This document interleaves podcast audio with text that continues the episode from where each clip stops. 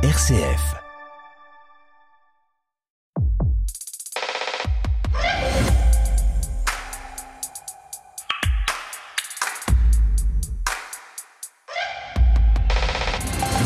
Bonjour, bonjour, cette effervescence, le magazine de l'étonnement culturel. Vous avez vu? Ça y est, l'automne est là. On vous avait bien dit hein, qu'il finirait par arriver. Ça c'est un clin d'œil à ceux qui étaient avec nous la semaine dernière. J'espère du fond du cœur que vous allez bien. Et c'est vrai que si on prend des nouvelles du monde, il y a de quoi déprimer sérieux. Au Proche-Orient, la blessure jamais cicatrisée entre Israël et la Palestine s'est réouverte de façon sanglante. On a beau tourner, tourner le problème dans tous les sens, il n'y a que des pleurs et des cris qui résonnent et l'on n'arrive pas à trouver une solution pacifique. Dans cette émission Effervescence, nous avons la conviction qu'il faut écouter les artistes et cette région est riche en créateurs, écrivains, cinéastes, chanteurs. Ils ont tous leur terre et leur peuple chevillés au corps et ils ont les mots pour raconter cette destinée tragique et appeler à un avenir de paix. La culture comme un baume sur les cœurs, non pas pour les aseptiser, mais pour les rendre plus sensibles à la détresse de l'autre. Effervescence, c'est le magazine de l'étonnement culturel. Chaque semaine avec vous, on fait le plein de découvertes, de coups de cœur dans tous les champs de la création. Et avec moi cette semaine, autour de cette table virtuelle, ils sont trois. Ingrid Blanchard est à Lyon. Elle a lu pour nous un des romans les plus poignants de cette rentrée littéraire, c'est L'Enragé de Sorge Chalandon. Et puis au cinéma, elle est allée, elle s'est reconnue en Camille Cotin, l'héroïne du film Tony en famille, une mère de cinq enfants qui aspire à faire autre chose. Autre invitée, autre chroniqueuse dans cette émission, Victoria Jacob, bonjour. Bonjour. Vous êtes la rédactrice en chef de Phosphore, le magazine des années lycées chez Bayard. Vous avez lu Panorama, alors c'est un autre roman phare de cette rentrée, de Lilia Hassen. C'est un roman d'anticipation des plus terrifiants. Et puis sur Arte, vous avez dévoré sous contrôle la nouvelle série politique avec Léa Drucker. Stéphane Covieux, bonjour. Bonjour Stéphanie. Vous êtes euh, de l'association Venez et Voyez, c'est vous et une petite équipe qui proposait de visiter autrement expos et musées. Vous avez bravé les foules pour aller admirer deux des très grandes expositions de cette rentrée, Van Gogh à Orsay et Nicolas de Stahl au musée d'art moderne de Paris. Voilà, trois chroniqueurs, trois passionnés. Effervescence peut commencer.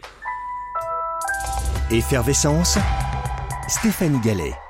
Donc, je vous l'ai dit, dans cette émission, on va vous parler de deux très grandes expositions qui, pendant des semaines, vont brasser des dizaines de milliers de visiteurs. Alors, s'il vous plaît, laissez-moi quelques secondes pour attirer votre attention sur d'autres artistes qui mériteraient eux aussi les sunlights des arts plastiques. Ça se passe dans l'Essonne, à Hier, dans la propriété du peintre impressionniste et grand marchand d'art, j'ai nommé Gustave Caillebotte. Oui, vous savez Gustave Caillebotte, les raboteurs de parquet, les vues de Paris, les parties d'aviron sur l'Hier, c'est lui. Eh bien, dans cette honorable maison bourgeoise, propriété de la ville d'Hier, deux galeristes parisiens présentent des artistes qui ont fait le choix de la figuration pour exprimer le monde qui les entoure. Figuration, alors que la mode et le, marché de l'art étaient jusqu'à bah, si, plutôt à l'abstraction. Il y a des artistes déjà bien connus, Sam Safran, Leonardo Cremoni, mais il y a aussi des artistes beaucoup moins célèbres qui tous, mais alors tous, méritent les plus belles cimaises, car tous euh, sont tout est passionnant dans cette exposition et dans les artistes présentés. La scénographie est remarquable. Il y a non seulement un propos sur le monde, mais surtout un geste, ou plutôt des gestes. Point d'installation ni d'art conceptuel ici, mais des peintres, des graveurs, des dessinateurs. J'ai particulièrement aimé les bibliothèques du graveur Éric de Mazière, les autoportraits d'Avidor Arica ou la délicatesse du néerlandais Franz Panekoek. La maison Caillebotte, à l'heure de la figuration, ça se termine dimanche soir. Donc, si vous n'êtes pas loin, allez-y, vous ne le regretterez pas. Et puis, bonus, vous pouvez même aller vous promener dans les allées du potager.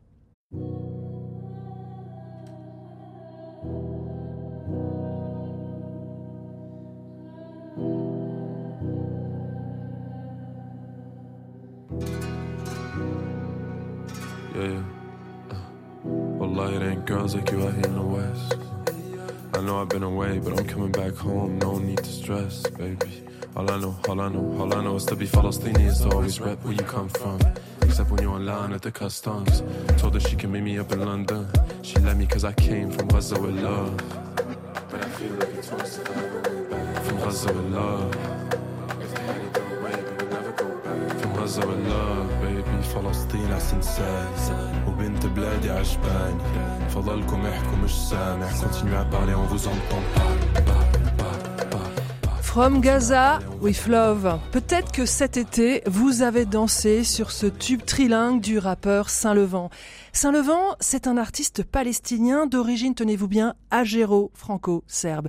C'est un très jeune homme, il n'a pas 22 ans. Il vit aujourd'hui aux États-Unis, mais jusqu'à l'âge de 10 ans, il a grandi à Gaza. Parce que ses parents avaient décidé d'y retourner. Avec les accords d'Oslo, ses parents pensaient que Gaza allait devenir la Singapour du Moyen-Orient. Mais la reprise de l'intifada a eu raison de leur rêve de prospérité palestinienne. Saint-Levant fait donc partie de cette diaspora palestinienne, une diaspora, soit dit en passant, presque aussi importante que la diaspora israélienne, une diaspora qui porte haut la cause palestinienne. From Gaza with love. Le 7 octobre, les hommes du Hamas ont massacré et pris en otage des jeunes gens, des jeunes Israéliens qui participaient à une rêve partie. Quand on pense Israël en France, et particulièrement dans le monde chrétien, on pense tout de suite Jérusalem. Mais Israël, c'est aussi Tel Aviv, et cette jeunesse branchée qui s'oublie dans la fête et les boîtes de nuit.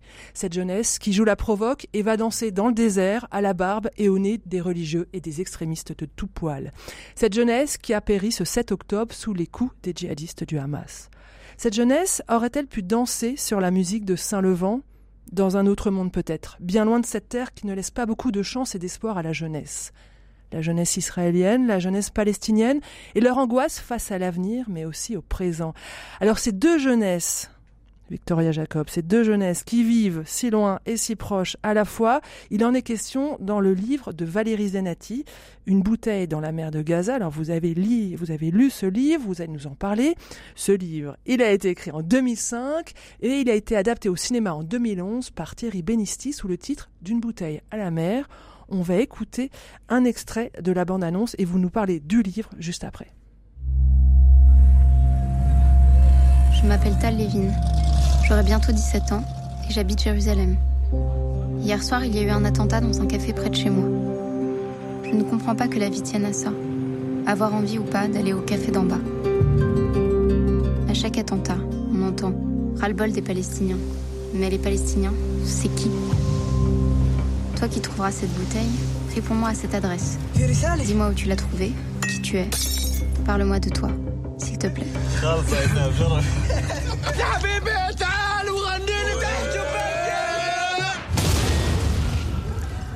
Une bouteille dans la mer de Gaza, c'était un film, c'était d'abord un livre. Qu'est-ce qu'il vous a touché, Victoria Jacob, dans ce livre? Alors, euh, c'est vraiment un joli petit roman euh, qui est vraiment à mettre entre les mains de tous les enfants, je dirais à partir de 12 ans, 12-13 ans, mais aussi entre les mains des adultes, euh, parce que je pense qu'on oublie souvent les enfants et notamment les ados dans ce type de conflit. En tout cas, je trouve qu'on n'en parle pas beaucoup. Et c'est quand même un vrai sujet. Qu'est-ce que c'est de grandir et de se forger en tant qu'adulte au milieu des bombes? Alors, euh, Une bouteille dans la mer de Gaza, ça raconte l'histoire, donc on l'a entendu, d'une Israélienne, Tal, qui a 17 ans et qui vit à Jérusalem. Euh, ses parents sont militants pour la paix et son frère, qu'elle adore, fait son service militaire à Gaza. Euh, plus tard, elle aimerait bien devenir pédiatre ou réalisatrice de films. Elle sait pas encore trop. Euh, en fait, elle a beaucoup de mal à se projeter parce que son quotidien et sa vie euh, sont rythmés par les attentats suicides qui ont lieu près de chez elle. D'ailleurs, on l'a entendu aussi dans l'audio, euh, un, une bombe vient d'exploser pas loin de chez elle, dans un café. Il a fait six morts, dont une jeune femme qui devait se marier le lendemain. Et Tal, ça, elle a du mal à le comprendre. Elle comprend pas comment c'est possible de se faire exploser comme ça au beau milieu de gens, comment on peut avoir ce désir de tuer pour comprendre, pour euh, partager ses interrogations, ses réflexions. Et euh, elle noircit euh, des cahiers et des cahiers de textes, mais à un moment, elle se dit qu'elle aurait besoin d'avoir un échange, de comprendre, de discuter avec quelqu'un.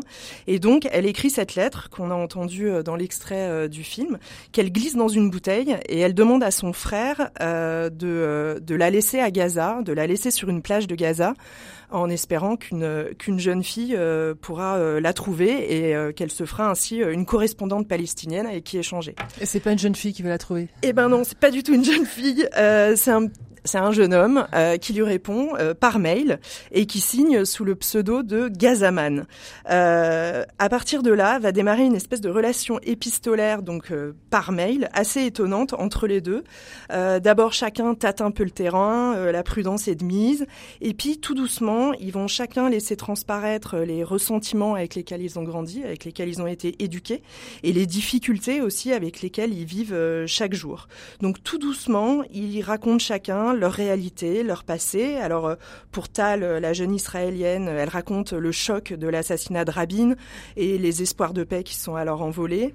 Euh, pour Gazaman, c'est cette espèce de prison à ciel ouvert dans, laquelle il vit et dont il rêve de franchir les frontières et les miradors au fur et à mesure, tous les deux, on les voit évoluer. Donc elle, elle perd un peu de son angélisme et de sa naïveté, qui lui Franchement, au début, elle est persuadée qu'ils vont pouvoir se réconcilier et vivre tous en paix, etc. Puis tout doucement, elle, perd un peu tout ça, tout, cet espoir. Lui, il laisse un peu tomber euh, sa réserve et son ironie quand il comprend que elle, elle a qu'un seul objectif, c'est comprendre ce qui se passe chez eux, euh, comprendre comment ils vivent au quotidien.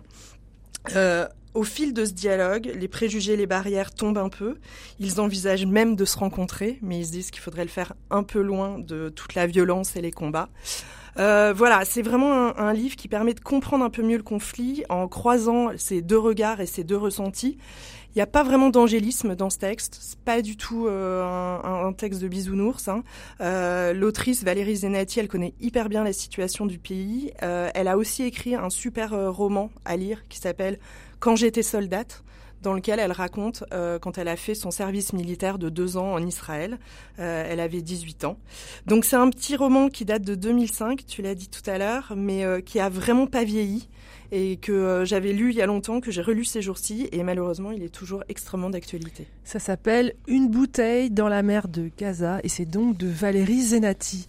Ingrid Blanchard, quand je vous ai demandé une œuvre pour saisir le tragique et l'absurdité de la situation au Proche-Orient, vous m'avez proposé le film 200 mètres. C'est un film sorti il y a deux ans. Alors de quoi ces 200 mètres sont-ils la mesure? Alors ces 200 mètres, c'est euh, la distance qui sépare euh, Mustapha de sa femme Salwa et de ses trois enfants, puisque le film raconte l'histoire de cette famille qui est obligée de vivre séparée. Le père euh, vit en Cisjordanie et sa femme et ses trois enfants de l'autre côté du mur en Israël, et donc ils vivent à 200 mètres tous les matins, on voit en fait euh, Mustapha partir euh, travailler du côté israélien comme des milliers de Palestiniens. Alors pour passer euh, le checkpoint, il, doit vraiment avoir des papiers en règle, un permis de travail. Et ce qui faciliterait vraiment la vie de cette famille, c'est que Mustapha prenne la nationalité israélienne, mais il ne veut pas. il est vraiment très attaché, évidemment, à, à ses attaches palestiniennes.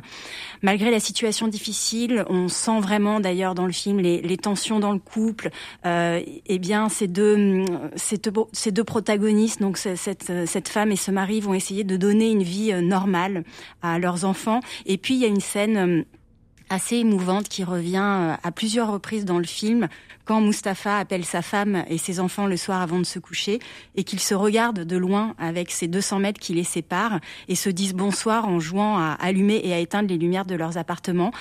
Alors c'est voilà, c'est une petite scène qui est à la fois touchante et émouvante et en même temps qui dit toute l'absurdité de, de, la situation. Ingrid, on, euh, on, écoute un extrait de la, bande-annonce et vous nous dites pourquoi ça vous a touché ce film.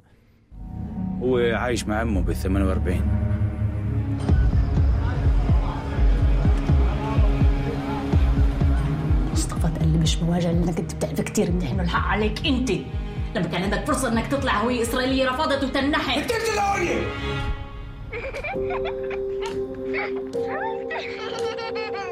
تصبح على خير؟ مريم خلاص خلاص. هو هو هو خلص بكفي. هلو هلو Are you from Germany? Yes, from Berlin. Oh. I do have a confession for you.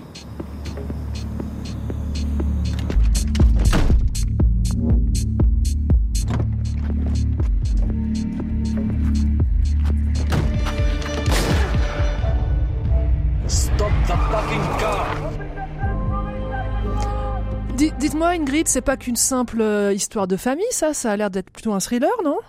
Ouais, exactement, Stéphanie. En fait, ce qu'on entend vraiment euh, dans la tension de cette bande-annonce, c'est en effet, donc ce que j'expliquais, en fait, le film se compose en deux parties. La première où on raconte le, le, quotidien de cette famille séparée par le mur, et une deuxième partie, en fait, où euh, le fils de Mustapha est victime d'un accident de voiture et il manque à Mustapha un papier euh, pour passer le, le checkpoint, le checkpoint, et il va se retrouver en fait obligé de se lancer dans une odyssée assez euh, incroyable et, et, virevoltante en taxi clandestin avec à son bord un drôle d'équipage prêt à tout pour passer le mur. Donc en fait là où on voit que il, 200 mètres séparés cette famille, finalement, il va se retrouver à faire des centaines de kilomètres et à prendre énormément de risques pour retrouver son fils et, ses enfin son fils, sa femme et, ses autres enfants. Et en fait, là, le film prend vraiment un, autre tournant. Euh, on, rentre vraiment dans un, un thriller. Vous l'avez dit, Stéphanie. On se demande ce qui va se passer au passage des différents checkpoints. Est-ce que euh, les, les, les passagers clandestins vont se faire prendre? Et s'ils se font prendre, qu'est-ce qui va leur arriver? Et en fait, ce qui est ce qui est assez euh, vraiment beau dans, ce film, c'est qu'au-delà de la barrière physique euh, qui est montrée, donc ce mur euh, entre la Cisjordanie et Israël, on, voit vraiment cette séparation que produit chez nous voilà qui peut qui peut produire chez nous voilà des euh, en tant qu'être humain vraiment des, un certain nombre d'émotions et de sentiments et cet homme Mustapha qui n'a rien du tout d'un militant violent mais qui euh, en restant vivre sur ces terres en ne voulant pas prendre la nationalité israélienne en résistant quand sa femme par exemple lui dit que son fils va peut-être être pris dans un club de foot israélien eh bien c'est sa façon de résister et de refuser de se plier au diktat que lui impose la situation de ce conflit. Donc voilà, c'est un, c'est un film très fort, un très beau film euh, qui pour moi ne porte pas de, discours euh, politique, bien que en dénonçant l'absurdité de la situation, évidemment, euh, il, a quand même une portée politique. Mais voilà, c'est un film sans manichéisme et qui dit très bien l'extrême complexité de, la situation et, son absurdité. Ça s'appelle 200 mètres. Alors il y a de nombreux films hein, dans l'histoire du cinéma de ces dernières années qui, qui évoquent la situation de, de, ces deux peuples, qui revendiquent chacun leur légitimité à vivre sur cette terre. De nombreux cinéastes, qu'ils soient juifs ou arabes, racontent la fatigue de cette guerre sans fin et l'absence d'horizon pour la jeunesse. Je pense entre autres au Genou d'Aed, dans lequel le réalisateur israélien Nadav Lapid veut revenir sur l'histoire de cette jeune palestinienne qui avait giflé des soldats israéliens qui s'étaient adossés à sa maison. Un haut gradé de l'armée israélienne avait regretté que les soldats ne lui aient pas tiré dessus, au moins dans les genoux. Dans le genou d'Aed, Nadav Lapid met en scène son double, un réalisateur israélien qui ne réussit pas à tourner ce film sur l'histoire d'Aed comme si c'était l'épisode de trop. La lassitude donc et l'horreur devant tant de morts accumulées. Et puis en France, hein, la peur que ce conflit déborde et arrive chez nous. Il y a les polémiques autour des interdictions de manifestations. Et puis la question, les artistes originaires de ce conflit doivent-ils continuer à se produire? La chanteuse israélienne Noah devait assurer l'ouverture le samedi dernier du festival Belen à Beaune, en Côte d'Or, mais l'actualité des derniers jours l'a contraint à demeurer en Israël, ont expliqué les organisateurs. Le comédien palestinien Ahmed Tobassi est lui bien arrivé en France, mais la tenue de sa pièce Un Here I Am est en suspens. Sa tournée en Suède a déjà été annulée. À Choisy-le-Roi, où l'artiste devait se produire le 11 octobre dernier, la mairie a décidé, en signe d'apaisement et de respect pour toutes les victimes, de reporter la pièce. À Bordeaux et à Lyon, elle a bien été jouée cette semaine. Here I Am, c'est un seul en scène en arabe et en anglais qui retrace son itinéraire de jeune homme né dans le camp de réfugiés de Jenin en Cisjordanie pendant la première intifada. Prisonnier politique à 17 ans, puis exilé en Norvège, c'est un spectacle où il raconte comment le théâtre l'a sauvé de la folie des hommes, au point, à son tour, de fonder un théâtre dans le camp de son enfance. Et voilà, je voulais vous dire ce qu'ont lu avant le spectacle les organisateurs de la représentation bordelaise. Nous pensons qu'annuler l'accueil de ces spectacles serait une persécution de plus à l'encontre d'artistes déjà en péril. Nous pensons que le contexte actuel en réaffirme l'impérieuse nécessité. Faire entendre cette parole, c'est faire la place à d'autres voix que celle de l'extrémisme ou de la violence.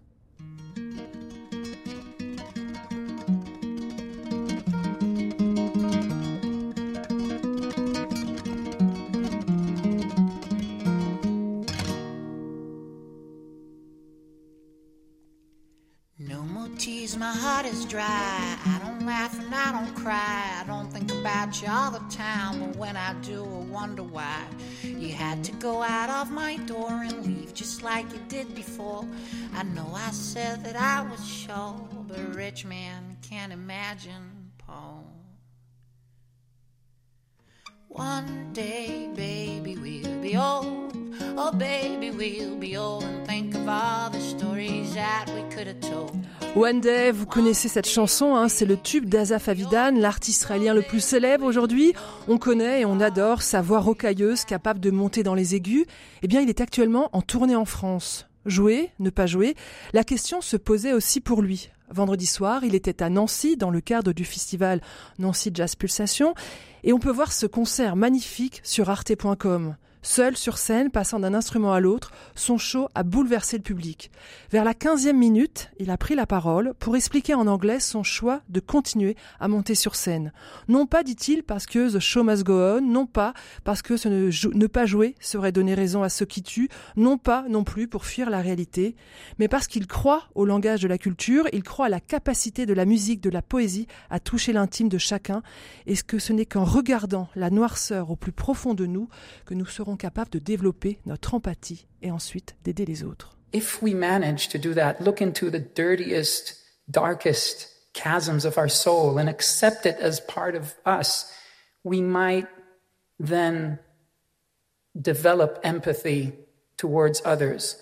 And so this is what we're going to do tonight. We're not going to escape reality. We're going to dive into the most real reality that I know, the search for one's soul. So thank you very much for being here tonight with me. La tournée d'Azaf Avidan n'est pas terminée. Peut-être aurez-vous la chance d'assister à un de ses concerts. En attendant, allez sur le site d'Arte pour découvrir le concert de Nancy. C'est juste sublime. Je vous propose, pour terminer cette page consacrée aux artistes israéliens et palestiniens, d'écouter un extrait d'un concert live d'Azaf Avidan. C'était, je crois, en Grèce. Et cette fois-ci, il n'était pas seul sur scène.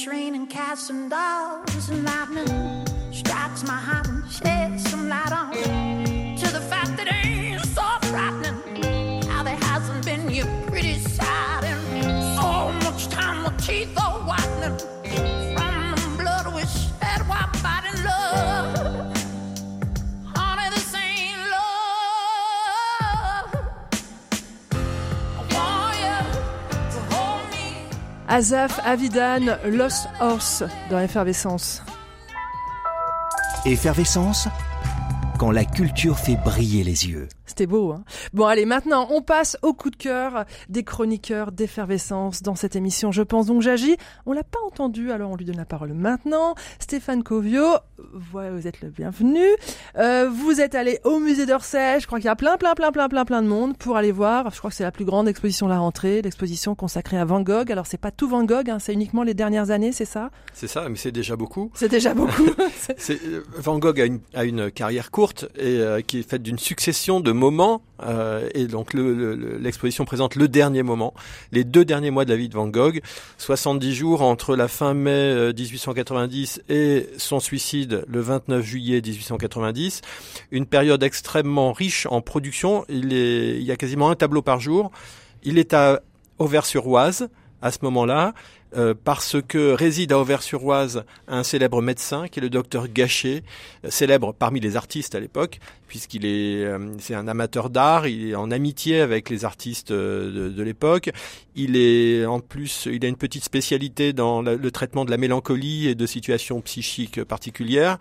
Donc euh, Pissarro, Théo Van Gogh, le frère de Van Gogh, vont le pousser à aller à Auvers-sur-Oise où réside ce fameux médecin. Et euh, c'est une période pendant laquelle il va beaucoup travailler. Euh, il euh, là-bas, d'abord il y a le village, les maisons, les, toits de chaume qui sont en train de disparaître, les petites ruelles, et puis il y a la nature tout autour, les champs. On est en juin, juillet, les moissons sont proches. Il va y avoir les moissons, les moissons sont faites. Vous voyez, c'est la saison. Van Gogh a un œil émerveillé sur tout ce qu'il voit. Et euh, eh bien, il y a une vitalité intérieure chez Van Gogh qui va prendre en main toutes ces sensations et qui va produire euh, ces fameuses œuvres, dont 40 sont présentées. Il y a aussi des dessins, des très beaux dessins de Van Gogh qui sont là. Euh, donc c'est éblouissant. Un grand danger avec la peinture de Van Gogh, euh, c'est de projeter sur ses œuvres ce que l'on sait de sa vie. Et ce que le public sait en général de sa vie, c'est euh, la, folie, la, folie euh, la, la, santé mentale déficiente, etc., la souffrance psychique. Il ne faut pas tomber là-dedans. Je le dis à tout le monde en permanence. Euh, chez Van Gogh, une touche courbe n'est pas une touche torturée. Vous voyez, je refuse d'entendre l'expression touche torturée quand on parle de Van Gogh. Euh, c'est. Il y a de la joie dans Van Gogh, c'est ça que Je ne sais pas s'il y a de la joie. Il y a de la vie. Il y a une vitalité. Il y a, c'est un feu d'artifice. Il y a une somptuosité colorée. Et j'utilise par exemple ce mot somptuosité qui est un mot de Van Gogh. Quand il parle de l'église d'Auvers-sur-Oise, euh, qu'il a peinte, euh, c'est un des tableaux majeurs d'ailleurs du musée d'Orsay qui est présenté en majesté dans l'exposition. Euh, il dit pas que le ciel est plombé, que le bleu n'est pas un bleu naturel, etc., que ça traduit euh, sa difficulté. Ce que j'entends dire, mais vous savez, c'est un tableau devant lequel j'ai passé des heures j'ai entendu des dizaines de commentaires. En fait, vous faites la petite souris et vous écoutez les commentaires bah, des gens devant le tableau. Je peux pas faire autrement, puisque quand on y est, on entend ce qui se passe autour. Le nombre de fois où j'ai entendu interpréter ce bleu profond comme un bleu plombé et plombant, je peux pas vous faire la statistique, c'est près de 100%. Euh, non, c'est pas ça c'est une, c'est une intensité, une concentration de vie. Ça se voit dans la touche, l'énergie, la vitalité de la touche, ça se voit dans la couleur. C'est quelqu'un qui hausse le ton en termes de couleur parce qu'il, dit-il, il veut s'exprimer plus fortement et son moyen d'expression, c'est la couleur et c'est la touche.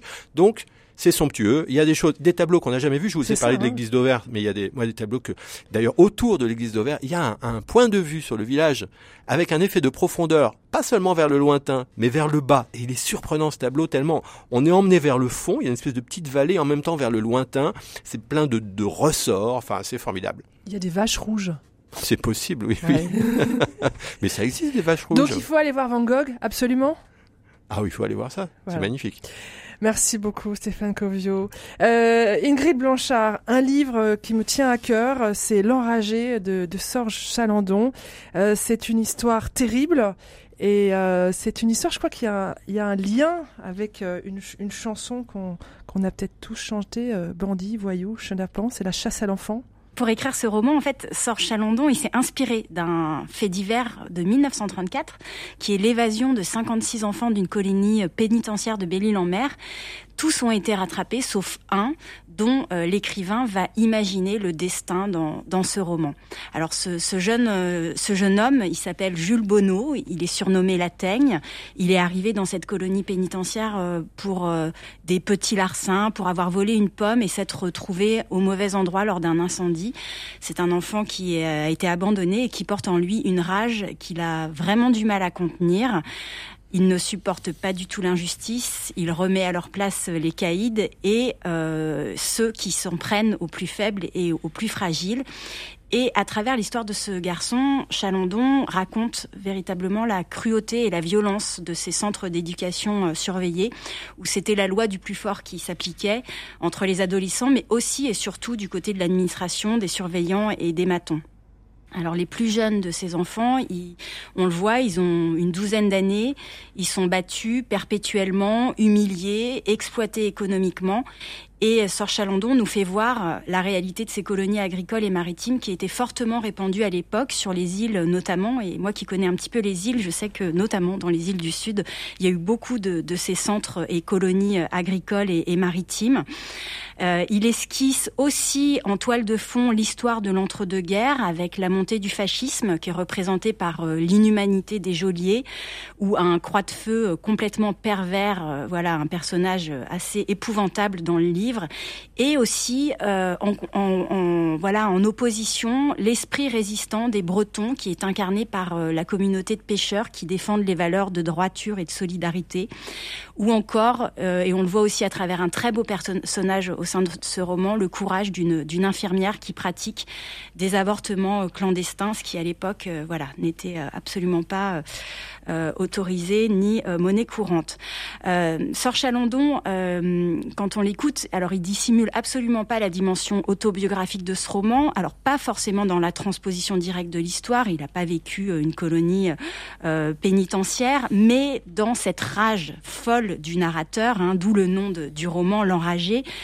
Euh, lui qui, euh, jusqu'à l'âge de ses 14 ans, a vécu sous les menaces quotidiennes de son père violent, qui était antisémite et mythomane, et qui le menaçait continuellement de le mettre dans des maisons de correction.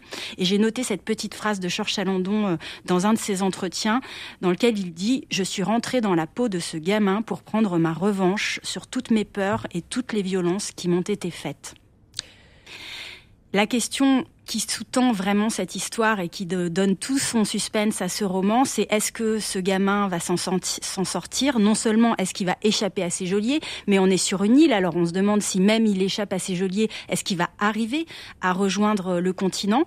Mais surtout, euh, et je crois que c'est vraiment le cœur de l'histoire, c'est est-ce qu'il va euh, réussir à échapper à cette rage euh, qui le ronge, euh, voilà, et le dévore euh, complètement? Et peut-être que dans dans cette communauté de de pêcheurs bretons, euh, au contact de cette infirmière qui essaie aussi voilà d'aider à sa façon les femmes autour d'elle. Peut-être qu'il va trouver une, sorte voilà de salut mais pour ça, il faut lire le roman. Ouais. Alors, Serge Chalandon a été l'invité de Christophe Hénin dans l'émission Au pied de la lettre. Je vous encourage vivement à aller l'écouter. Hein. Il est bouleversant.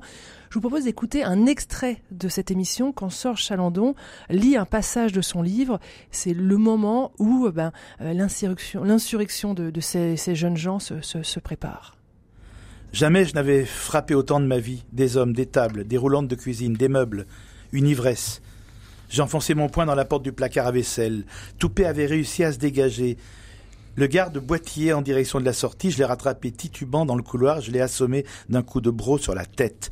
Sa perruque blanche est tombée. Il a encore tenté de s'enfuir, coup de talon dans les jarrets, il rampait, une limace. Toupet n'était pas le pire des gardiens. Je l'ai laissé se tortiller, j'ai fourré son postiche dans ma vareuse, je m'étais emparé d'un trophée. Je ne pensais pas, je ne criais plus. Le réfectoire tanguait, je, je voyais à peine. Une furie rouge. Mon cœur entier tenait dans mes poings, mes tempes étaient douloureuses. Je claquais des dents, je faisais trois gestes inutiles pour un, geste, un mouvement nécessaire. Je, je ne courais pas, je dansais. Je grimaçais dans le tumulte, je tirais une langue de gargouille. Tout était en train de disparaître. Les insultes, les brimades, les vexations, les humiliations, les coups, le froid, l'hiver, la brûlure de l'été, l'odeur de nos corps sales, la faim, les punaises, les poux, la gale. Je les nettoyais sept ans de bagne à grande eau, à coups de J'étais enragé, je respirais, en fait je vivais. L'enragé de Serge Chalandon est publié chez Grasset. Effervescence, une émission présentée par Stéphanie Gallet. Ça élève l'âme, je crois, de devenir euh, Ici, on se sent bien, euh, c'est un endroit apaisant. Embarquez dès maintenant pour un voyage sonore et immersif à la découverte du patrimoine sacré. Je suis Lucie Bavrel et avec mes invités, on vous emmène au Mont Saint-Michel, à la basilique Saint-Denis ou au sanctuaire des Saintes Maries de la Mer pour en explorer les dimensions humaines et spirituelles. Au-delà des pierres, c'est la nouvelle série de podcasts RCF à écouter sur rcf.fr, la chaîne YouTube RCF et toutes les plateformes de podcasts. Voilà, je vous recommande vivement d'écouter ce magnifique podcast et n'hésitez pas, si vous l'écoutez sur des plateformes, à mettre des petits cœurs ou des petites étoiles. On continue à parler lecture avec un autre livre sorti euh, ces dernières semaines. Il s'appelle Panorama. C'est signé Lilia Hassen, c'est chez Gallimard. Et Victoria, vous, l'avez lu. Alors là, c'est un livre on est dans un futur proche, c'est un livre d'anticipation, c'est assez glauque. Comment on commence à le raconter? Alors c'est un roman euh, qui est assez étonnant, un peu malaisant, comme disent les jeunes d'aujourd'hui. on dit pas ça. Hein. On n'est pas ça, nous. Euh, il se passe en 2049, euh, mais démarre vraiment en 2029. On nous explique qu'il y a eu une révolution qui s'est appelée la Revenge Week, qui a vu la population se rebeller, se soulever contre le laxisme et l'inaction de la justice.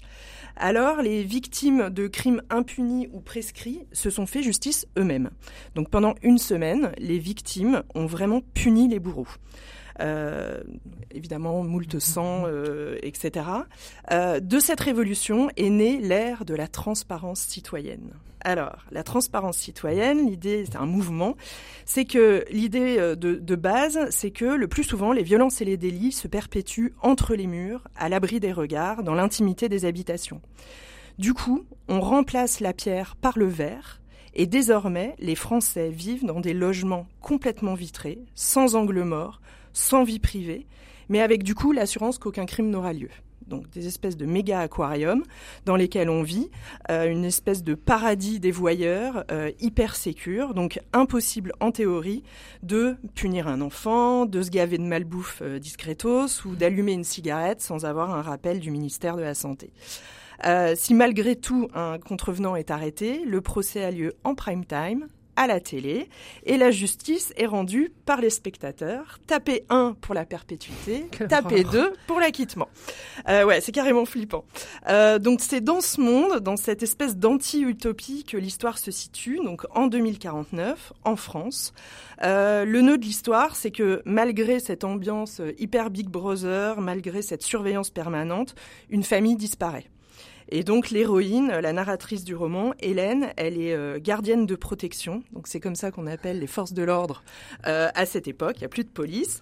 Euh, c'est pas ben, tout à fait des gardiens de la paix, mais non, voilà, c'est des gardiens. On se protège uniquement. Euh, du coup, elle, elle va devoir mener l'enquête pour découvrir comment une famille qui vit dans un quartier ultra huppé et très sécurisé a bien pu disparaître. Euh, voilà, c'est le pitch. Euh, le grand intérêt vraiment du roman, c'est euh, l'univers qu'il pose. vraiment, c'est un monde imaginaire. ça ouvre une porte vers un futur assez peu désirable, je trouve, mais qui du coup est très intéressant.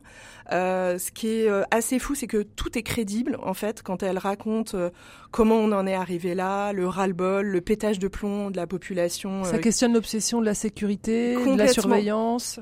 Complètement euh, et, et, aussi cette espèce de dictature en fait des réseaux sociaux, du selfie où tout le monde se montre tout le temps.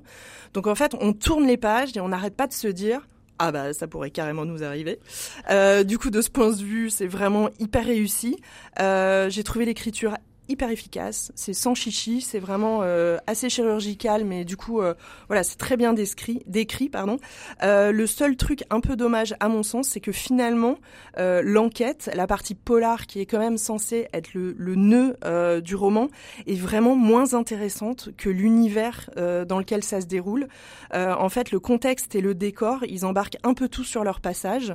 même la psychologie, la profondeur des personnages, notamment celle de l'héroïne, que j'ai trouvé du coup un peu désincarné. C'est d'abord un univers. Exactement. En fait, il y a tellement de choses à poser que du coup, le polar, l'enquête, etc. Ça passe un peu à côté. Voilà, donc j'ai trouvé que c'était une super, euh, une super idée, un super point de départ, euh, à la fois génial et flippant et qui questionne plein de choses, mais du coup une enquête un, un tout petit peu décevante. Ça s'appelle Panorama de Lilia Hassem et c'est publié chez Gallimard. On retourne au musée avec vous, Stéphane Covio. Autre immense exposition de ce début d'année, c'est euh, au musée d'art moderne de la ville de Paris ou non, musée d'art moderne, oui c'est Nicolas de Stahl. Alors peut-être Nicolas de Stahl est un peu moins connu que Van Gogh. Alors quelques clés pour découvrir son univers. Oui.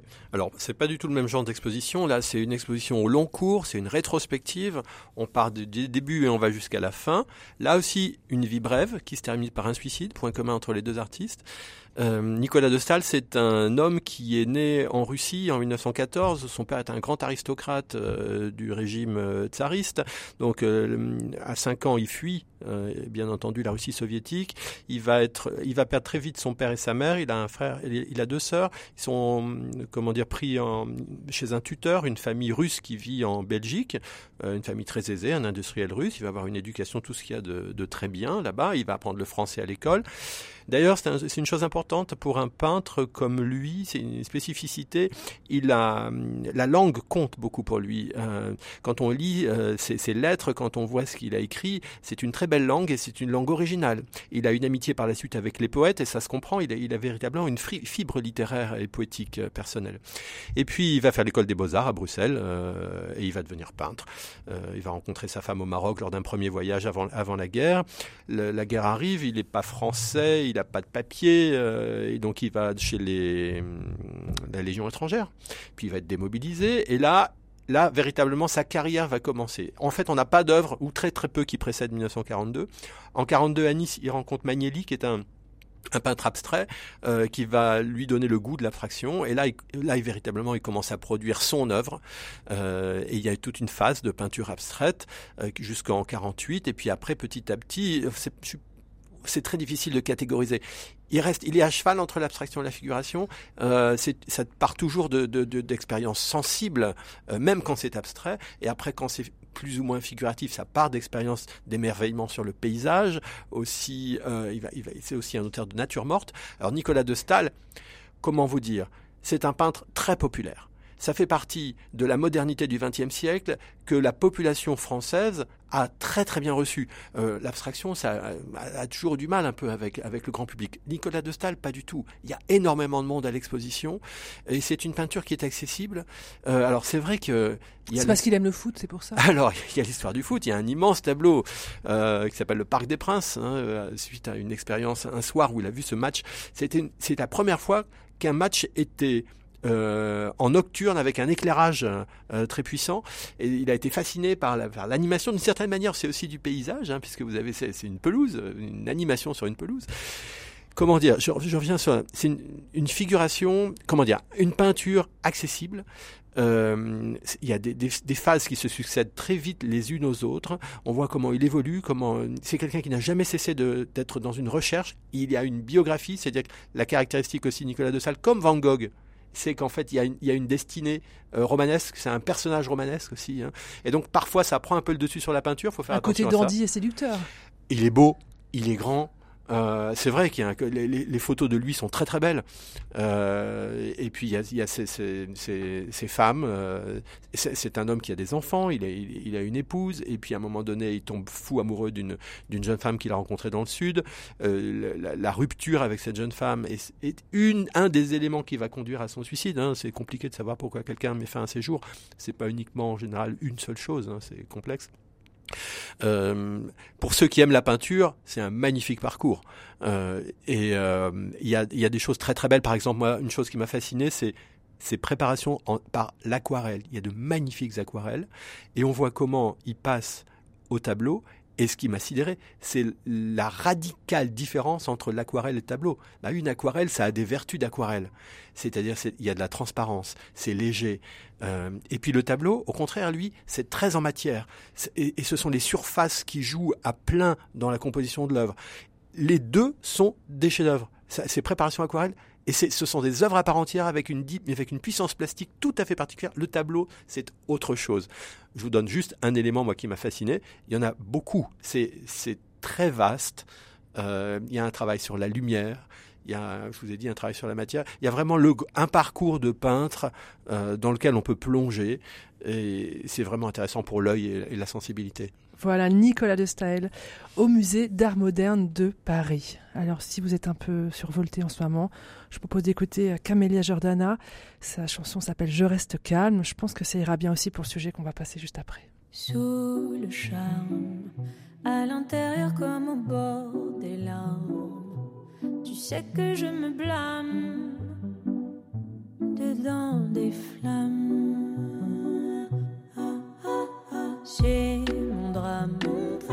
c'est ton innocence que je clame. Je clame, j'ouvre les vannes à mes envies profanes.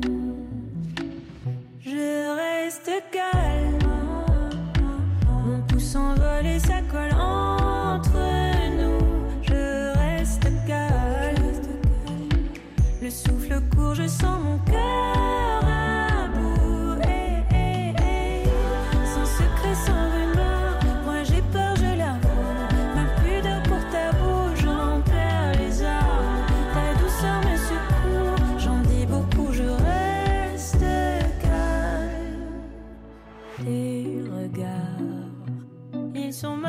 ils sont mon phare. Tu sais que je me garde des joies du hasard. Ça repart, tout est nouveau, tout est bizarre. Je reste calme, Camélia Jordana dans Effervescence, le magazine de l'étonnement culturel. Effervescence, le magazine de l'étonnement culturel. Ingrid Blanchard, je crois que sans vous, je serais peut-être passée à côté de cette comédie portée par euh, notre Camille Cotin préférée. C'est l'histoire de Tony, une mère de cinq enfants qui veut sortir du cocon familial. C'est la maman hein, qui veut sortir. On, on écoute la bande-annonce. J'ai cinq enfants, tous des adolescents. Faut y aller là, allez vous amuser. Ça fait cinq cadeaux d'un coup. Je te les présente. Ah. Ils sont super mignons, tu vas voir. Je savais pas, bonne soirée. Ah bon, t'es sûr Maman Camille sérieuse là T'allais encore me sur le parking Fun. Marcus. Bouffonne, on est en 2010 ou quoi Mathilde. Et dans 10 ans, vous vous voyez où? Dans dix ans Oui. Ça doit faire pas mal de bruit les cinq ensemble. Tu sais, je crois que j'ai envie de faire autre chose. Mais tu sais faire autre chose au moins? J'ai rien fait d'autre.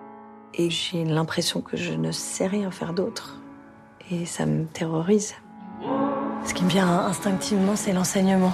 Je suis plutôt à l'aise avec les gens, les enfants, ça me connaît. Donc voilà, je me dis que ça pourrait peut-être me ressembler.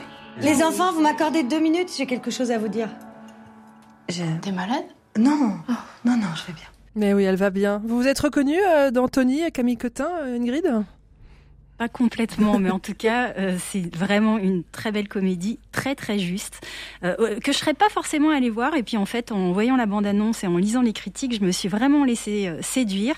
Alors en effet, on l'entend, c'est l'histoire de, de, de cette euh, mère de famille célibataire, veuve, qui a la quarantaine passée, qui s'appelle Antonia, qu'on surnomme Tony dans, dans le film, qui est interprétée par Camille Cotin, qui doit gérer ses cinq adolescents. Alors dans le passé, elle a été euh, vraiment star de, de, de de vous savez, ces, ces émissions euh, crochet, la Type Star. Academy. Voilà, télé-réalité, merci. Elle a enregistré un single qui lui arrive encore de chanter lors de karaoké organisés pour des enterrements de vie de jeune fille. Et ses enfants s'apprêtent à quitter le, le nid familial. Et à 43 ans, elle se dit qu'il faudrait qu'elle pense enfin à elle et qu'elle décide de... Et c'est comme ça qu'elle décide finalement de, de reprendre ses études. Alors, c'est vrai que comme ça, présenté comme ça, le scénario peut paraître un petit peu bateau, mais on se laisse vraiment complètement embarquer par cette comédie dramatique portée par une Camille Cotin assez étonnante, parce qu'on a l'habitude plutôt de la voir dans des rôles de femmes fortes et puissantes, et ici en mère de famille euh, vulnérable et courageuse, jamais excessive, euh, elle euh, nous bouleverse autant qu'elle nous fait rire. Elle est vraiment tout en finesse et elle dit, voilà, elle navigue comme ça entre diplomatie et, et coup de gueule, et ce qu'on peut bien comprendre avec cinq ados âgés autogérés qui ont entre, de mémoire, je crois que la plus jeune doit avoir 9-10 ans et, et, et, le plus âgé s'apprête à quitter le nid familial, donc il a, il a environ 18 ans. C'est un portrait de famille qui est très juste et très émouvant. Alors pour les parents d'ados, ils reconnaîtront des thématiques euh, assez euh, assez euh, justes comme voilà parcoursup donc l'accompagnement de, de, son jeune sur parcoursup. Euh, il, y a, il est question aussi de coming out d'audition de danse de départ du nid familial des premières fois de la charge mentale des mères célibataires des liens entre les fratries des liens fragiles entre parents et adolescents. Et puis c'est une famille aussi dans laquelle on échange on rit on se dispute on se questionne dans sa voilà sur la place qu'on peut avoir dans la fratrie dans le monde et sur son avenir. C'est une comédie qui tombe jamais dans le mélo larmoyant, qui pose des questions assez universelles que beaucoup de personnes et notamment de femmes peuvent se poser au mi-temps de leur vie. Voilà comment suivre euh, ses aspirations personnelles quand on est mère seule, euh, responsable d'ados euh, en plein questionnement. Comment s'émanciper aussi sans céder aux injonctions qui pèsent voilà sur le fait d'être une mère censée se dévouer corps et âme à sa famille. Et puis ça parle, on l'entend à la fin, voilà, de nouveaux départs dans la vie, du courage et de la capacité de se remettre en question et de bousculer sa routine pour écouter sa sa voix intérieure. Et ce qui est assez fort, c'est que le, le, jeune réalisateur de ce film, qui s'appelle Nathan Ambrosioni, euh, il a 24 ans, donc euh, c'est assez bluffant de voir avec quelle justesse et quelle délicatesse il s'empare de cette thématique. Voilà, dans une réalisation qui est, et une écriture qui sont quand même assez bluffantes, surtout euh, voilà compte tenu de son, son jeune âge. Donc c'est un, une comédie qui trouve vraiment sa justesse entre rire et émotion, qui est très touchante, intelligente et, et féministe, donc ça m'a beaucoup plu. Ingrid, euh, Victoria, buvez vos paroles euh, comme vous parliez. Je crois qu'elle aussi, euh, elle a beaucoup beaucoup aimé Tony en famille. Vous Ouais. l'avez vu en famille Je l'ai vu en famille, je l'ai vu avec ma fille ado. Et, euh, et vraiment, on a trouvé ça super. Je trouve qu'Ingrid a vraiment euh, hyper bien décrit. C'est à la fois drôle et très touchant. Et il y a une très jolie photographie, je trouve, dans le film. Le film est très beau. En fait, euh, c'est pas du tout une comédie franchouille, euh, voilà, rigolarde, etc. C'est vraiment un joli film. Voilà, Tony en famille. On termine cette émission avec vous, Victoria. Vous avez une série, une série qui passe actuellement sur Arte. Ça s'appelle Sous contrôle. Oui. Euh, alors sous contrôle. C'est c'est une émission, c'est une série politique et drôle. Ouais. Plus drôle ou plus politique Ah ben c'est un peu les deux. Euh, alors c'est vrai que c'est des deux mots qu'on met pas facilement ensemble, euh, mais dans ce cas-là, ça marche vraiment hyper bien. Euh, alors je vous fais le pitch rapidement. Donc c'est l'histoire de Marie Tessier. Marie Tessier, elle est médecin, elle dirige une assez grosse ONG et elle connaît très bien la région du Sahel pour y avoir pas mal travaillé. C'est important pour la suite. Euh, elle est aux toilettes à Paris quand son téléphone sonne. Euh, elle reçoit un coup de fil du président de la République euh, qui lui propose, sans trop lui laisser de choix, euh, le ministère des Affaires étrangères. Euh, alors elle, du coup, bah, sans trop réfléchir, euh, elle accepte et elle se retrouve donc euh, propulsée au Quai d'Orsay. Euh, premier jour, premier dossier, une prise d'otage au Sahel et parmi les otages, trois Français, trois Européens.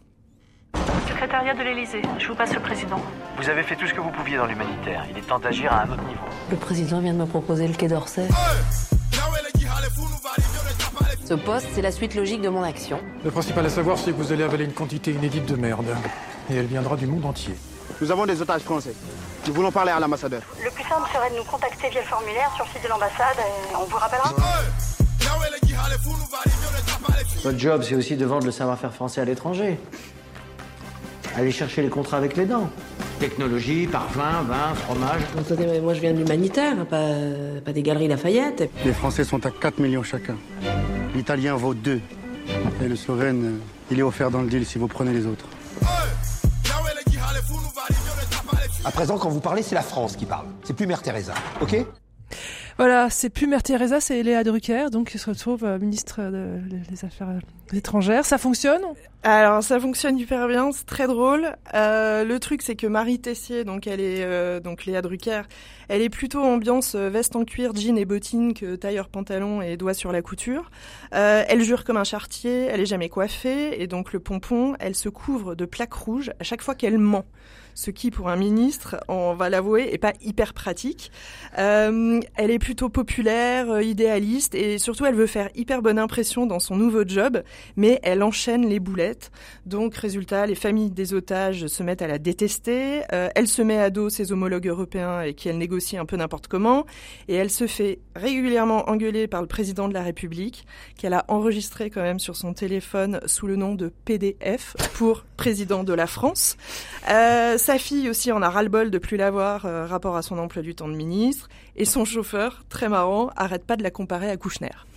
Euh, bref, Marie Tessier, elle découvre les rouages du pouvoir, les codes politiques complexes et même parfois un peu l'absurdité de sa fonction. Euh, tout ça, ça rend la série très drôle. Euh, bon, on rit pas à gorge déployée non plus, hein, mais il y a vraiment des très bonnes vannes. L'écriture est assez précise et ciselée. On passe vraiment un super moment. C'est dû, à mon avis, à deux choses. D'abord à l'écriture, qui est signée par l'écrivain belge Charlie Delvart, qui est assez drôle aussi dans ses romans. Et puis évidemment au casting. Alors Léa Drucker, qui est savoureuse, qui est hyper à l'aise euh, dans le registre comique. On voit vraiment qu'elle s'amuse. Euh, Il y a aussi Laurent Stoker de, de de la comédie française, Française, pardon, voilà. qui joue, le- qui joue le président de la République. Alors lui, euh, il est génial. Il change de col de veste et de sens de mèche de cheveux en fonction des euh, sondages de popularité. Donc il est hyper fort. Euh, ce que j'avais- un bémol. alors, j'ai un tout petit bémol, euh, c'est que le, le nœud de l'histoire, c'est quand même une prise d'otage et que les, les, les preneurs d'otages... On n'y croit pas. Euh, non, on n'y croit pas tellement. Euh, alors, ils sont très drôles, mais euh, ils donnent, euh, ils donnent un questionnaire de satisfaction à leurs détenus à la fin pour savoir si euh, leur détention s'est bien passée. Euh, on y croit moyen, on comprend pas trop leur motivation, et en fait, ils sont très très marrants. Mais du coup, pas très crédibles dans l'ensemble. Voilà, il y a six épisodes de 30 minutes et vraiment, euh, c'est un peu trop court et on espère qu'il y aura une suite. Sous contrôle avec Léa Drucker, c'est donc sur Arte. Voilà, je sais pas pourquoi, mais en ce moment, il y en a un qui nous manque et j'avais envie de l'écouter pour terminer cette émission.